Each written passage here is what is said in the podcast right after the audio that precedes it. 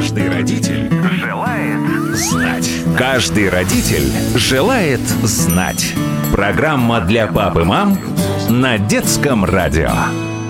Здравствуйте, уважаемые родители. На часах 10 вечера с вами ведущая Елена Самойлова, и это значит, что в эфире программа для вас, и только для вас. Она не предназначена для маленьких слушателей.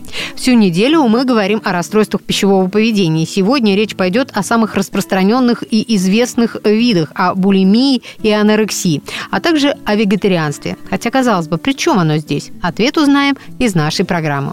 У нас в студии психолог, специалист по когнитивно-поведенческой терапии и терапии принятия ответственности деятельности, автор бестселлеров «Легко ли быть собой» и «Пищевой монстр», а также блога о психологии пищевого поведения Женя Донова. Женя, добрый вечер.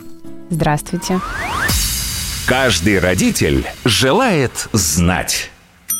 В вашей книжке главная героиня, она вызывает рвоту для того, чтобы, э, значит, не толстеть после того, как она поела сладкое. Угу.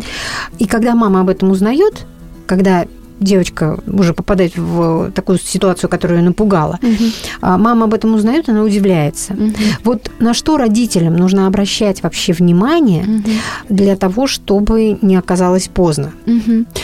Это очень хороший и очень важный вопрос. А, вот смотрите, есть здоровое пищевое поведение. Мы плюс-минус его обсудили. Да? Мы понимаем, что человек не тревожится о еде, он ест свое удовольствие, он ест досыта, он ест разные группы продуктов. Да? То есть это не монодиета, когда я утром яйцо, днем яйцо и вечером яйцо. Я ем разные продукты, фрукты, овощи. Здесь мы можем говорить о здоровье. Мы с вами говорили о расстройствах пищевого поведения, как они проявляются, что есть нервная анорексия, что есть нервная булимия, что есть приступообразное переедание, например.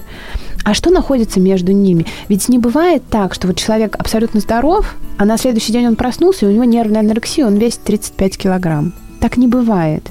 Это всегда определенный путь. И в какой-то момент что-то идет не так, и пищевое поведение начинает вот так вот вниз по, по нисходящей линии, вот как бы катиться по наклонной, да, и в какой-то момент человек попадает в РПП.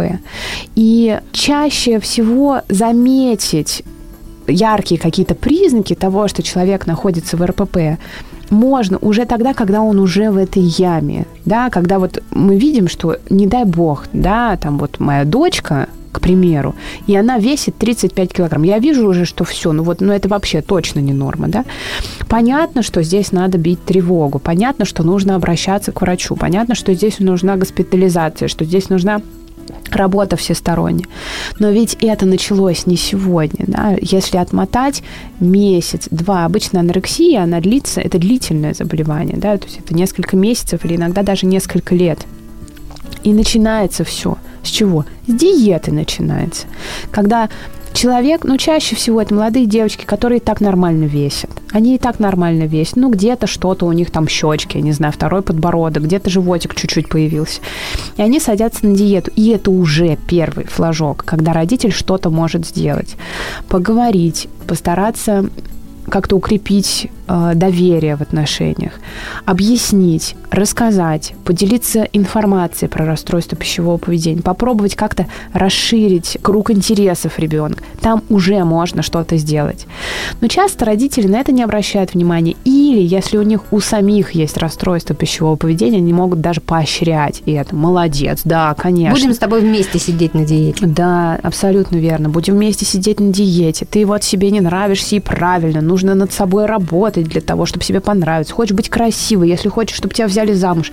Да, давай. То есть родители сами в топку подбрасывают э, вот эти вот дрова. И Допустим, если да, мы говорим именно об анорексии, то есть начинается диета. Эта диета, она становится жесткой. Ребенок перестает есть или почти перестает есть, начинает э, питаться на, не знаю, на 200, 300, на 500 калорий.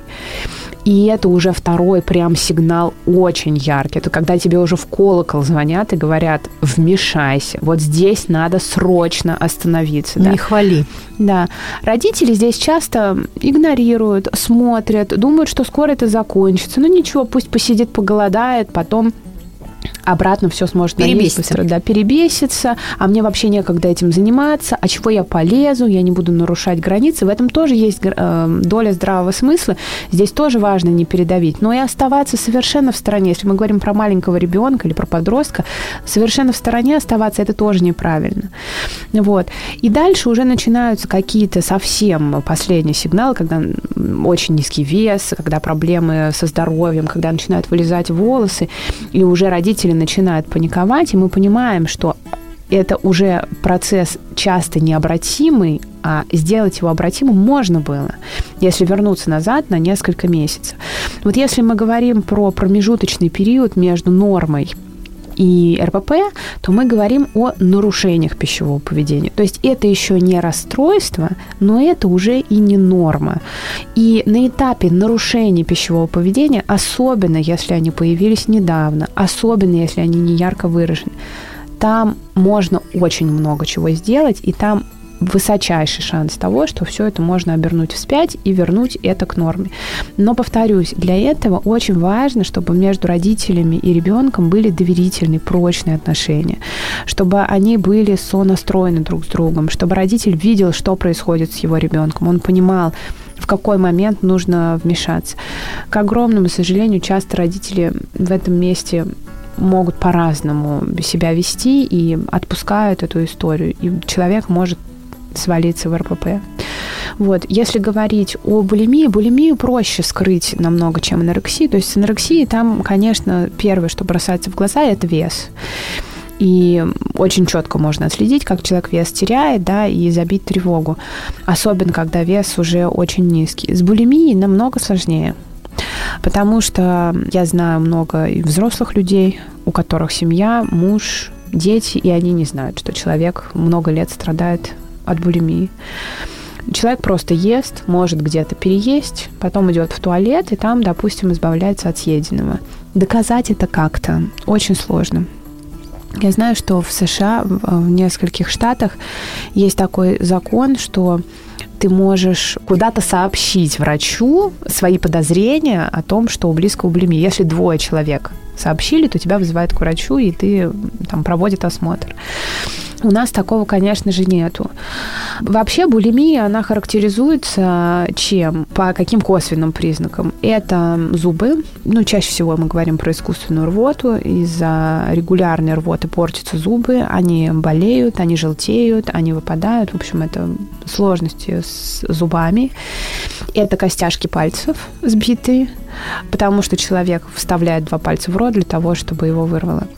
Вот. Это из-за нарушения электролитного баланса. Это могут быть вздутые щеки, такие немножко лицо похоже на бурундука да, при этом может быть худоба, стройность, но щеки будут как будто бы немножко надутые, дутловатые, отекшие. И часто это является еще и провоцирующим фактором вызывать рвоту, потому что у девушки, допустим, нет лишнего веса, но она на себя смотрит в зеркало, ей не нравятся щеки, не нравится, что у нее условно в кавычки беру толстое лицо, и она продолжает вот это вот нездоровое поведение пищевое для того, чтобы щеки ушли. А на самом деле щеки будут уходить тогда, когда восстановится электролитный баланс, уйдут пойдут отеки и пройдет булимия.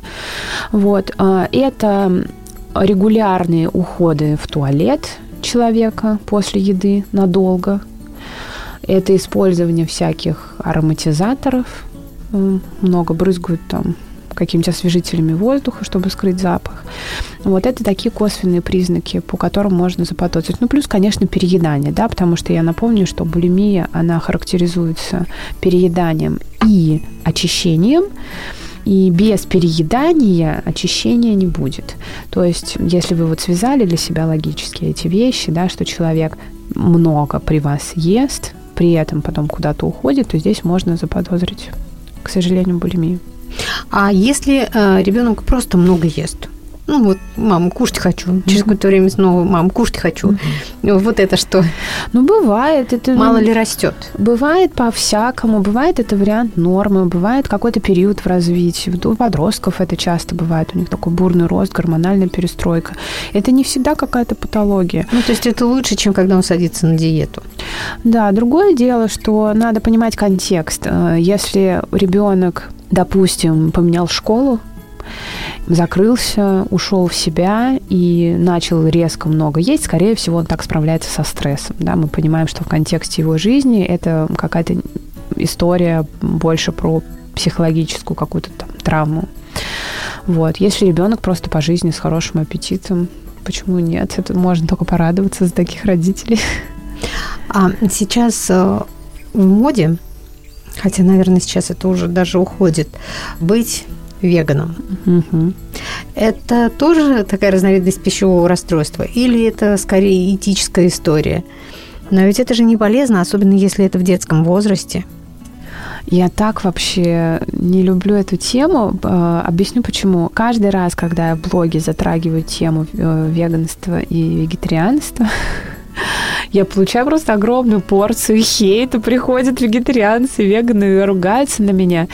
Сейчас постараюсь максимально этично высказаться по этому вопросу.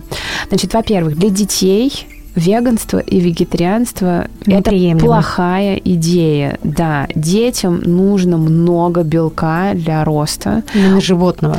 А, животного в том числе. Конечно, можно загнаться, заморочиться и составить какую-то супер-пупер э, замороченную диету, где животный белок заменяется на какой-то другой, там, не знаю, сою или орехи, или много творога, или морепродукты, но мы понимаем, что в наших реалиях, ну, мало кто этим занимается.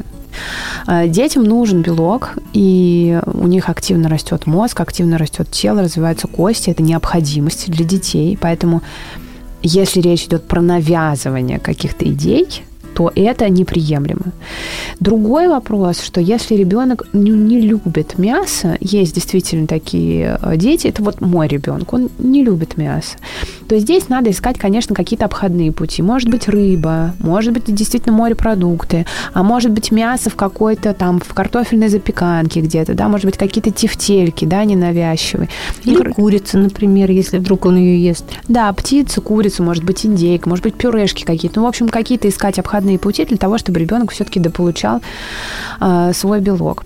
Вот. Навязывание э, идей и с целью, не дай бог, похудения или э, этических каких-то вещей детям, я считаю неприемлемым, потому что это напрямую свяжется с их здоровьем и скажется на нем.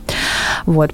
Плюс может привести к железодефицитной анемии. Дальше. То, что касается взрослых людей, действительно, многие люди практикуют веганство или вегетарианство из этических соображений. Потому что таким образом они не поддерживают всю вот эту вот индустрию да, животноводства. Потому что оно очень вредит экологии. Потому что они жалеют животных и считают, что неправильно их есть. И сама по себе эта идея, она кажется мне очень хорошей честно, я глубоко уважаю людей, которые по этическим соображениям а, не едят мясо. Действительно, это абсолютно правда. Животноводческая индустрия, она наносит непоправимый вред нашей планете, нашему воздуху. И даже отказываясь там один раз в неделю от мяса, мы уже вносим какой-то минимальный, понятно, что это крошечный вклад, но все-таки какой-то вклад мы вносим. А если нас таких людей много, то этот вклад уже будет ощутимым, и это будет реально влиять на то, как живем мы, будут жить наши дети, наши внуки. То есть сама по себе взятая в вакууме эта идея, она классная. Красивая. Красивая, и я ее очень уважаю, этот подход очень уважаю. Но что мы видим в реальности? Это как с коммунизмом, да, вот как бы идея, э, социализм, идея очень хорошая, но на практике мы увидели, что это не везде хорошо работает. Вот. То же самое и с вегетарианством и веганством. А, мы понимаем, что по факту это очень часто является просто ширмой для РПП, для той же самой нервной анорексии. Что девушка молодая говорит, что я вообще очень люблю животных, их не ем, из-за этого я веган, я не ем а, мясо, я не ем рыбу, я не ем морепродукты, я не ем яйца, я не ем ничего животного происхождения, не знаю, там мед, молочку я не ем, и в итоге я ем только овощи, только фрукты и только орехи, к примеру или крупы, и мы видим, что у нее низкий вес, она регулярно взвешивается, постоянно себя обмеряет, и в общество она выносит только вот эту вот социально приемлемую ширму в виде веганства или вегетарианства. Ну, веганство, допустим, да, возьмем, там больше ограничений. И это то, за что ей будут говорить, ты молодец, ты классная, мы тебя уважаем, у тебя такая сила воли, да. Она будет получать социальное одобрение, социальное поглаживание. При всем при этом она может жить, не скрывая свою э, нервную анорексию. К сожалению, я смотрела исследования, и они нам показывают, что пересечение, корреляция между веганством и РПП больше 50%. То есть больше 50% э, людей, которые когда-то были веганами, они заболевают ограничительным каким-то РПП. Это очень много. Ну, то есть каждый второй, даже чаще. И наоборот, история, что больше половины людей, у которых было какое-то раньше РПП, рано или поздно приходит к веганству или э, вегетарианству, да, то есть как-то трансформируется РПП вот туда. Поэтому это опасная зона, и я не то чтобы против того, чтобы вы туда шли. Я говорю, эта идея в теории мне очень нравится. Я очень уважаю людей, которые по этическим соображениям, у меня есть подруга веган, э, она по этическим соображениям не ест животных, она очень заморочена, она специально готовит там из нута какие-то котлеты, там разные крупы и так далее. У нее очень высокий уровень мотивации, я это безумно уважаю. Но риски здесь важно понимать. Риски для себя, риски для своих детей, последствия для здоровья. А, просто отказаться от мяса – это не очень хорошая идея. Надо его чем-то заменить. Белок нам нужен. Белок – это основной строительный материал в нашем организме. Если мы не, не едим белок, у нас начинается железодефицитная анемия, мы начинаем терять мышечную массу, у нас начинаются проблемы с сердцем и так далее по цепочке. Вот. Поэтому с большой осторожностью, вот что могу сказать. Мне кажется, родная сестра или родной брат веганство – это а, такая приверженность э, ЗОЖ, здоровый образ жизни. Очень красивая обложка у этой истории, ширма. Но у вас в книжке говорится о том, что, в общем-то, у такого стремления стопроцентного к здоровому образу жизни mm-hmm. есть свои минусы и свои опасности. Mm-hmm. Да, абсолютно верно. Это все одна семейка. Значит, веганство, вегетарианство, орторексия, здоровый образ жизни, ПП. Это все вот они живут родственники в одной квартире рядышком, ходят, топчутся на одной кухне. Это правда. Опять же, здоровый образ жизни звучит очень здорово. И идея это классно. Классно жить здоровым. Вообще хорошо быть богатым и здоровым, а не бедным и больным. Мне все очень нравится. Но что вкладывать человеку в здоровый образ жизни? Часто мы здесь сталкиваемся с чем? Ведь здоровый образ жизни, он подразумевает холистический подход. Подход, в котором сочетаются разные факторы. И это и режим дня, и это какая-то психогигиена, например, хождение к психологу. Это баланс работы и отдыха. Это прогулки на свежем воздухе. Это здоровое полноценное питание, это спортивные нагрузки, это там комфортная психологическая обстановка дома. Все это на самом деле включается в здоровый образ жизни. И каждый из этих факторов, он важен. Ты можешь супер чисто, условно, да, я беру всегда в кавычки это слово, я, э, я пишу как раз в книге о том, что чистое питание – это путь в РПП. Ты можешь условно очень чисто питаться, но при этом ты будешь спать по 3 часа ночью, и твой организм будет в диком стрессе, он будет страдать намного сильнее, чем если бы ты спал 8 часов и при этом ел бы сахар там и фастфуд периодически. Вот, то есть в здоровом образе жизни, повторюсь, важен холистический подход. Но часто люди перекладывают всю ответственность со всех сфер только на еду. Я зожница, и поэтому я не ем жирное, не ем жареное, не ем мучное, не ем сладкое, не ем фастфуд, слежу очень строго за питанием, считаю свои калории, хожу с этим счетчиком бесконечно, с этими контейнерами, потому что я зожница. При этом человек поздно ложится спать, с утра до вечера сидит э, в гаджетах, перенапрягается, потом плохо спит, не занимается спортом, не двигается, ведет малоподвижный образ жизни, гиподинамия, не умеет проживать эмоции, стрессует, у него от этого поднимается давление. Но при этом человек считает себя зожником, потому что ходит с контейнерами.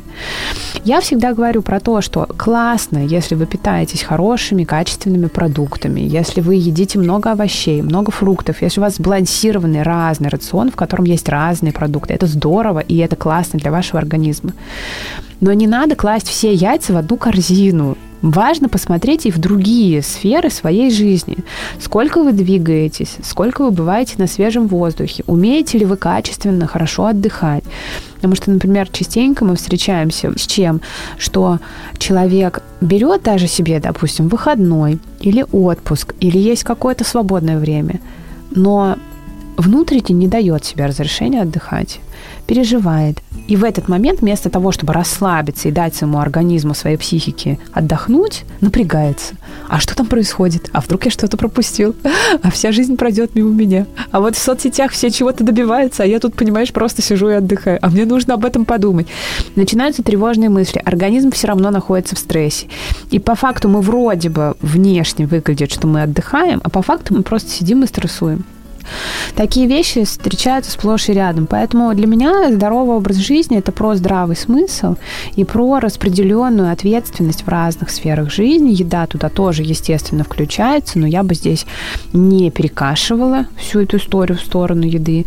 Для меня это все-таки сбалансированное, вкусное, регулярное питание, достаточное для организма. Это достаточно клетчатки, это много овощей, фруктов, это достаточное количество белка, это молочка, и это в том числе числе наш пресловутый фан-фуд, еда для радости, это сладости, это какой-то фастфуд, это чипсы, это то, что считается не очень полезным, но при этом приносит нам радость, и это тоже часть здорового рациона, потому что это наша с вами прививка от переедания. Если мы регулярно э, едим такие продукты, то вероятность того, что мы будем на них срываться и будем ими переедать, она стремительно снижается.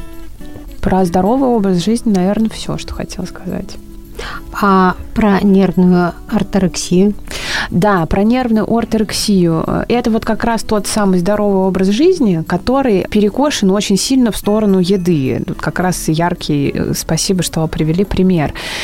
По иронии судьбы, люди, которые болеют нервной орторексией, которые очень сильно загоняются по поводу составов продуктов, ГМО, добавленного сахара пытаясь таким образом оздоровить свой организм, эти люди настолько сильно погружают себя в стресс, что... что никакой пользы от полезного питания уже не остается. Верно, да, то есть вся эта польза абсолютно нивелируется. Ты все время находишься в стрессе, ты не можешь расслабиться, ты не можешь просто посидеть с друзьями в кафе, ты не можешь купить то, что тебе нравится, не знаю, увидел круассан где-то, ну вот понравилось тебе, ты был голодный, тебе захотел съесть этот круассан, ты не можешь себе позволить.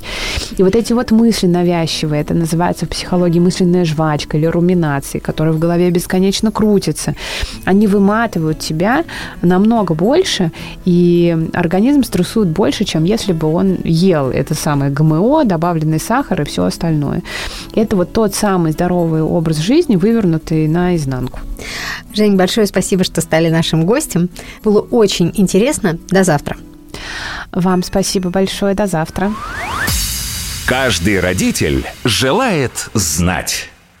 Друзья, время нашей программы, к сожалению, подошло к концу. Напомню, сегодня у нас в гостях была психолог, специалист по когнитивно-поведенческой терапии и терапии принятия ответственности, автор блога о психологии пищевого поведения Женя Донова. Продолжим беседу уже в следующей программе. Попробуем разобраться, что такое интуитивное питание. Всегда ли стоит есть то, что организм просит, и только ли о еде идет речь. Не пропустите подробности.